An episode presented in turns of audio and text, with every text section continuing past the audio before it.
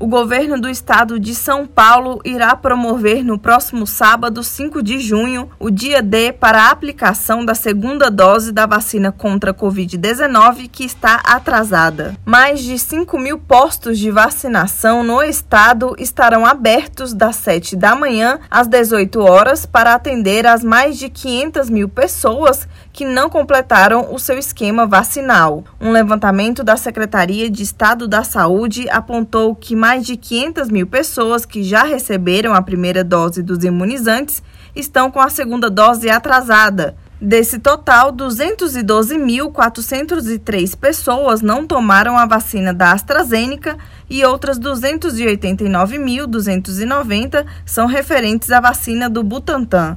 De acordo com o governo, deverão ser vacinadas as pessoas que estão com mais de 28 dias atrasados com relação a doses da vacina do Butantan e mais de 12 semanas do imunizante da AstraZeneca. Reportagem Larissa Lago.